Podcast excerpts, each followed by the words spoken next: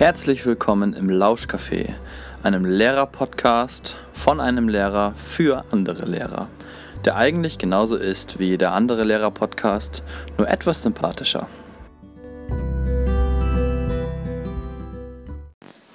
Ja, herzlich willkommen zum Lauschcafé. Heute mit einer Ausgabe ähm, wieder mit Schülern und Schülerinnen, äh, diesmal der Mittelstufe, die kurz vor ihrer Abschlussprüfung stehen.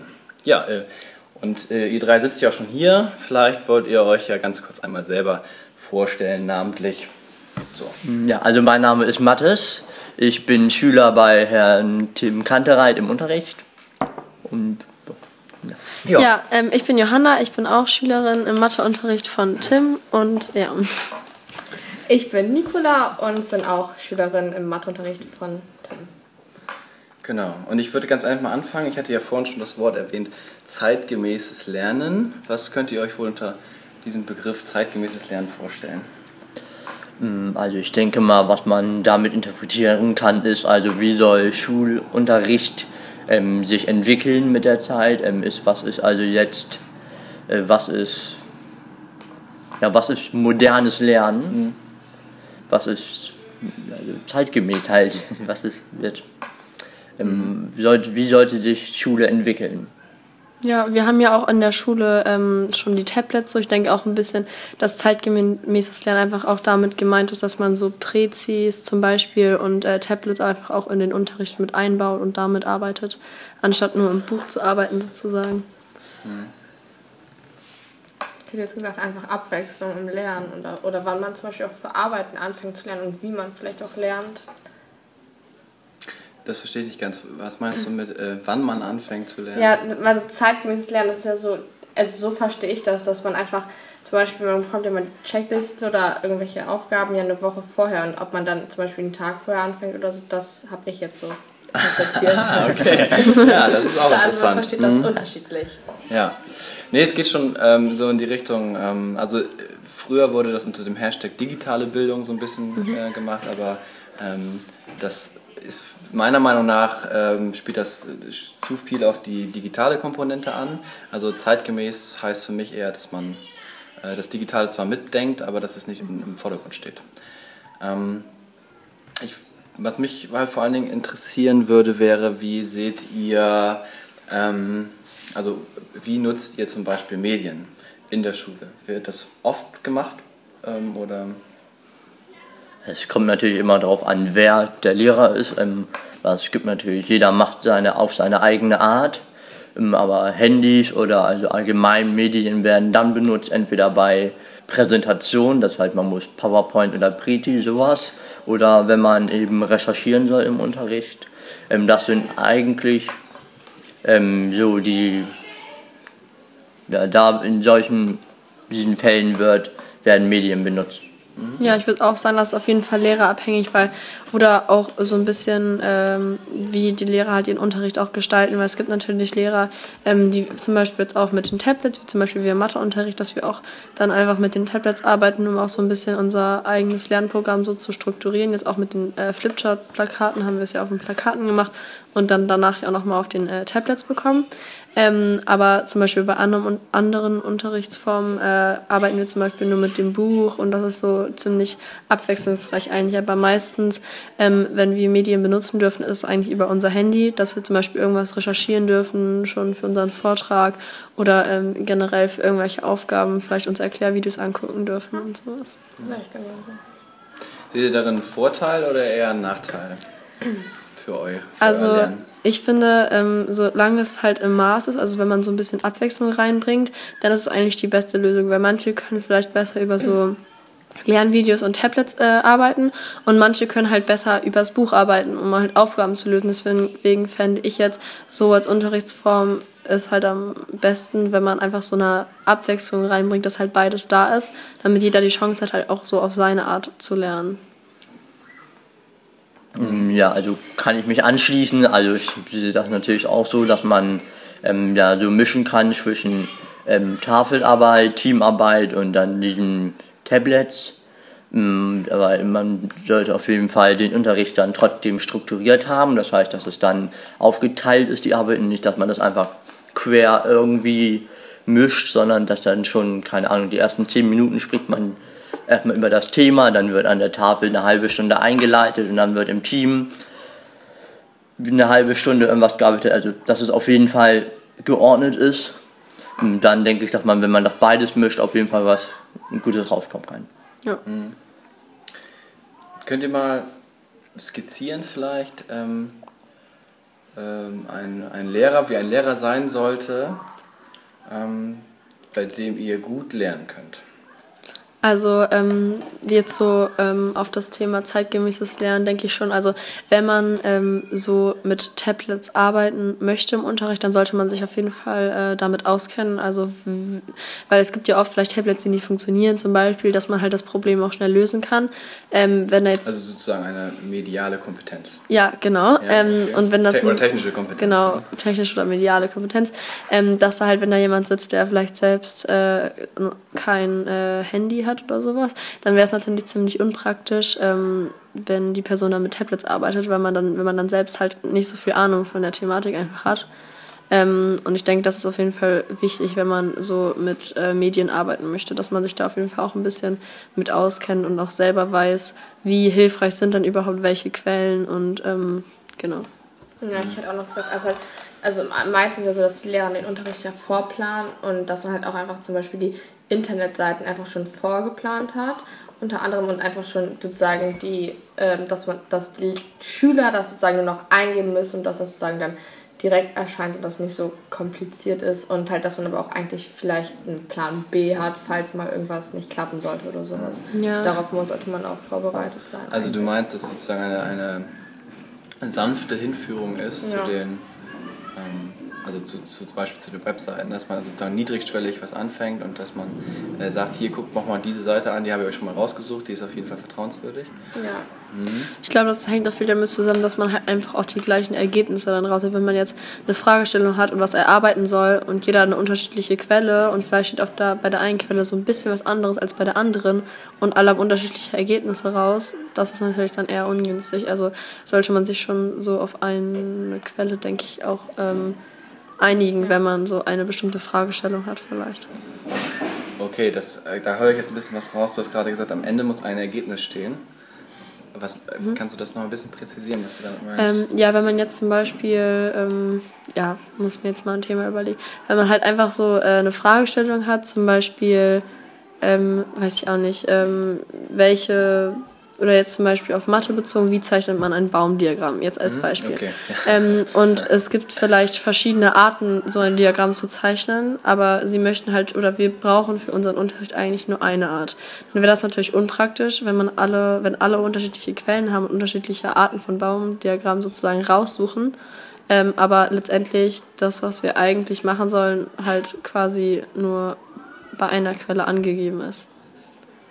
Mhm. Ja, okay. Ja. ich habe, also ich, also die Welt ist ja multiperspektivisch. Also man muss ja wirklich, man kann ja wirklich ganz vieles ganz aus unterschiedlichsten Perspektiven mhm. betrachten. Mhm. Und ähm, es gibt im Internet ja unzählige Seiten, die sich damit beschäftigen mittlerweile. Also ähm, wenn man das eingeben würde, Baumdiagramm bei, bei Google oder was, ich weiß nicht, wie viele Millionen Einträge es dann gibt. Ähm, und es gehört ja auch ein bisschen zu dieser medialen Kompetenz, die wir versuchen euch zu vermitteln, ähm, dass man eben halt aus diesen Websites auswählen kann, welche gut ist und wo man aufhören muss, genau. wann man anf oder ne? Äh, also das ist jetzt sozusagen auch so eine Kompetenz. Und wenn du jetzt aber sagst, am Ende soll eine Lösung stehen, dann widerspricht sich das nicht mit der eigentlichen multiperspektiven Welt. Also ja, ich weiß nicht. Also beim Baumdiagramm ist vielleicht jetzt auch ein doofes Beispiel, weil ähm, wenn man jetzt okay. zum Beispiel äh, so, da gibt es natürlich dann auch verschiedene Arten, wie man das halt angeht, sage ich mal. Ähm, oder, also worauf ich eigentlich hinaus wollte, ist, wenn man jetzt ähm, zum Thema Geschichte irgendwas raussucht, dann sollte man vielleicht nicht äh, bei solchen Seiten wie Promiflash nachgucken, äh, wo dann so News stehen, die vielleicht äh, gar nicht unbedingt stimmen, sondern eher bei äh, Seiten, zum Beispiel, es gibt, wie heißt das da nochmal, so ein Lexikon, ich weiß nicht genau, wie das heißt, aber da kann man zum Beispiel auch Sachen nachschlagen, dass man eher halt auf vertrauenswürdige Quellen dann sozusagen aufbaut als Lehrer und auch halt vorher sagt, man sollte nicht bei solchen Seiten. Oder zum Beispiel gutefrage.net. Das ist ja auch sowas, ähm, wo man jetzt vielleicht nicht unbedingt immer so eine korrekte Antwort hat. So meinte mhm. ich das. Gut, kommen wir mal wieder zur Frage zurück, wie denn so ein Lehrer sein müsste, damit ihr bei dem gut lernen könnt. Mm, ja, also ich stelle mir das auf jeden Fall vor, dass er so zwei Kernkompetenzen haben müsste. Also natürlich, also wie schon gesagt, dieser technische Bereich, dieser mediale Bereich, dass er sich natürlich auch mit seinem Fach auch auskennt. Also nicht einfach Tablet rumgeben und dann, wie funktioniert das? Ja, das weiß ich jetzt auch nicht. Mhm. Das ist natürlich eher suboptimal. Mm, aber neben diesen Kompetenzen ist, denke ich, auch trotzdem noch diese ähm, Kompetenz nötig, auch noch im Selbst was, also Schülern beizubringen, dass man auch wirklich von sich aus auch noch überzeugend ist. Denn man muss halt die Schüler, also ein Tablet ist, denke ich, nicht dafür ausreichend, dass man komplett das Thema versteht. Denn also immer noch, wenn man das wirklich nochmal selbst erklärt bekommt vom Lehrer persönlich, dann kann man es auch deutlich nochmal einfacher einfach verstehen. Darum ist es, denke ich, auch wichtig, dass man weil wir haben ja auch schon gesagt, wir wollen ähm, diese, diesen Tafelunterricht und diesen Internet, äh, Tabletunterricht fusionieren ähm, und da, ja, mir ist jetzt gerade kein anderes Wort ja, eingefallen, ja, okay. ja, also auf jeden Fall zusammenmischen irgendwie. Ja. Und darum ist es natürlich wichtig, dass man dann diese beiden Kompetenten auch miteinander vermischt. Und also der Lehrer soll natürlich in der Lage sein, den Schüler auch ohne Tablet trotzdem noch Hilfe zu leisten, auch gut noch das Thema näher zu bringen. Mhm. Also wenn diese Kompetenten sind auf jeden Fall, denke ich, sehr, sehr wichtig. Okay. Hat sich durch den, also ihr habt jetzt ja bei mir auch öfter mal so mhm. mit dem Tablet gearbeitet, hat sich äh, bei euch im Unterricht, hat sich dadurch etwas verändert? Also, oder ist es quasi, ja, ich frage einfach mal, hat sich was verändert dadurch ja. in eurer mhm. Sichtweise auf Unterricht oder? Ja. Also ich finde auf jeden Fall durch den Unterricht, den wir jetzt mit den Tablets auch ähm, viel hatten, dass sich auf jeden Fall auch so ein bisschen meine Sichtweise so auf die Unterrichtsform äh, so geändert hat, weil ich finde, ähm, jetzt durch die Tablets hat man auch herausgefunden, dass man auch so mit Medien viel machen kann, viel arbeiten kann seien es jetzt nicht unbedingt nur Quellen, sondern halt eben auch ähm, diese Programme, wo man dann eintragen kann, was sind überhaupt die Aufgaben, was brauchen wir dafür, haben wir es schon gemacht, dass man einfach einen groben Überblick hat und nicht jedes Mal eine neue Tabelle sozusagen erstellen muss. Das ist natürlich dann in der Hinsicht schon ziemlich praktisch, mit den Tablets zu arbeiten. Und ähm, was sich auf jeden Fall auch noch verändert hat, ist, dass ich zum Beispiel bei äh, den Arbeiten jetzt hatten wir immer eine, einen Blog sozusagen, wo quasi für eine Checkliste nochmal ganz ausführlich für jede Aufgabe sozusagen Aufgaben waren. Und äh, so habe ich mich halt auf jeden Fall besser vorbereitet auf die Arbeit gefühlt. Du meinst das äh, Padlet? Äh, die, dieser Blog, den wir bekommen haben. ja, genau. Ah, ja, mit okay, dem, alles ja. klar. Hm.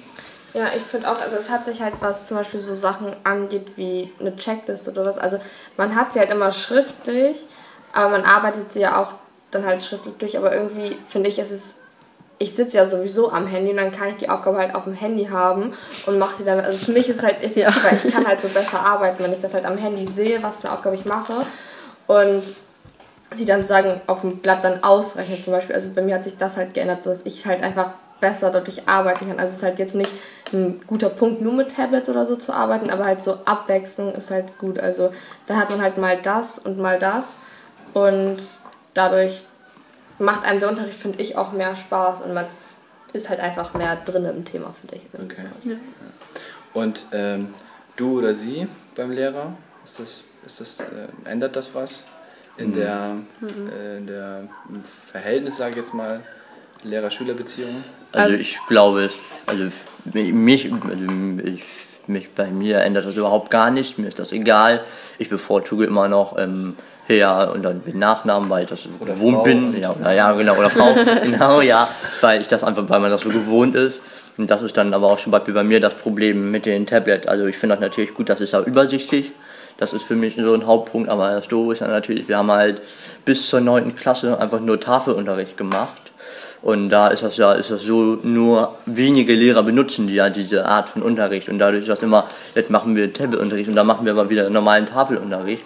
Und das ist halt dann schon, da muss man sich erstmal dran gewöhnen und das halt erst schon in der 10. Klasse zu machen, wo das dann wirklich noch so spät, äh, so spät ist, dann ist das, denke ich, schon äh, doof. Also man sollte, denke ich, damit ähm, früh schon anfangen, dass man ja. auf jeden Fall einen Standard hat, damit das nicht immer hin und her und hin und her, weil dann ist das einfach nur noch verwirrend und man Also man muss sich natürlich schon früh miteinander aussetzen, also damit auseinandersetzen, also mit der fünften am besten sogar schon mhm. oder in der sechsten dann spätestens damit anfangen, damit man nicht erst in der zehnten auf einmal eine komplett neue Unterrichtsart hat. Das ist mhm. also das heißt, du würdest auch dafür plädieren, äh, mehr Wahlfreiheit zu haben bei der Art der Medienwahl zum Beispiel. Also wenn zum Beispiel jetzt du, mal angenommen, du würdest jetzt mit Stift und Papier besser lernen können und müsstest es immer aufschreiben und jemand anderes würde aber das Tablet bevorzugen äh, und der Lehrer kommt jetzt nur und macht nur Tablet und macht nur Tafel und Papier, sag ich jetzt mal. Ähm, das habe ich jetzt so rausgehört, dass es vielleicht eine Möglichkeit ist, dass man eben halt da auch Wahlfreiheit lässt. Hm, ja, also das ist natürlich eine Möglichkeit oder was man, also wir haben ja auch gesagt, dass man eben diese beiden Sachen einfach mischt, Tafelunterricht und das halte ich für die beste Idee, weil man dann eben muss man nicht aufteilen, okay, wer will das, wer will das, sondern macht einfach beide Themen ein. Mhm. Hm, aber man sollte halt damit schon dann früh anfangen und ja, nicht erst okay. in der 10. Und man muss sich natürlich dann auch einigen, okay, machen wir das alle oder lassen wir das? Weil mhm. wenn das nur zwei machen und zehn machen was anderes, dann macht das auch keinen Sinn. Also man sollte sich das schon einheitlich machen und früh damit anfangen. Also doch das ist dann schon Entscheidung, wichtig. entweder alle oder keiner. Oder kann man da auch noch mixen? Ja, ja ich denke schon, aber ich wüsste, ich bin ich weiß halt nicht wie, aber mhm. also jetzt so gesagt würde ich erstmal, dass es auf jeden Fall einheitlich ist, dass man ja. schon mal damit, also das ist ja nicht hin und her und. Ja, ich, ich mache mal einen Vorschlag. Äh, und zwar quasi auch gerade, was wir heute gemacht haben, dass man verschiedene Zugänge schafft. Also dass man äh, sozusagen vielleicht verschiedene Niveaustufen anbietet, die aber auch vielleicht verschiedene Zugänge schaffen. Also um das mal kurz klar zu machen für die Zuhörer. Ähm, also wir haben uns heute mit dem Ziegenproblem beschäftigt. Das ist ein klassisches Problem der Mathematik und es gab vier verschiedene Herangehensweisen. Eine für sehr erfahrene Menschen, absolut offen, die konnten machen, was sie wollen, um dieses Problem zu lösen. Also die Frage war, wie, ist es sinnvoll zu wechseln, die Tür oder nicht. Also wer das jetzt googeln möchte, kann das gerne machen. Ziegenproblem findet man auf jeden Fall bei Google. Ähm, und andere wiederum haben Videos äh, analysiert und verglichen und dann gab es eben halt auch Leute, die haben den Versuch nachgespielt. Also es gab diese verschiedenen Herangehensweisen. Ist das ein sinnvolles Vorgehen, weil so ist ja nicht, dass alle das Gleiche machen. Sie arbeiten zwar alle zu einem gleichen Thema und haben zwar die gleiche Problemstellung, haben aber unterschiedliche Zugänge. Ja gut, das meinte ich jetzt eigentlich gar nicht so, sondern dass man also was einheitlich sein ist, ob man jetzt entweder Tafelunterricht macht oder diesen Misch. Also die Aufgaben, die Herangehensweise natürlich, die kann man frei gestalten. Ähm, okay. Wie will man die Aufgabe angehen, aber den Unterricht an sich, also diesen Plan, mache ich jetzt nur Tafelunterricht oder mache ich eben diesen Misch aus mhm. okay. im Tafelunterricht? Das, das sollte einheitlich sein. Die Fragen an sich, die denke ich, kann man offen lassen. Da kann jeder, damit man natürlich nach seiner Niveaustufe, Niveaustufe dann auch zu einem anderen Thema herangehen kann. Mhm. Also das finde ich total okay. Aber halt nur, dass dieser Unterricht an sich ja, ja. ja genau. Schon die ganze Zeit. Ja. Also äh, meiner Meinung nach ist es so, dass äh, man, solange man am Ende halt ähm, sich alle einfach so das Thema erschließen können und halt eine Lösung für sich haben, so ähm, jetzt beim Teamproblem zum Beispiel halt, dass die Wahrscheinlichkeit höher ist, wenn man die Tür wechselt zum Beispiel. Ähm, dann äh, finde ich das auf jeden Fall ähm, hilfreich, wenn man das mit den verschiedenen äh, Stufen macht sozusagen, solange man halt, solange sich am Ende alle halt äh, so das Ergebnis erschließen können, sage ich mal.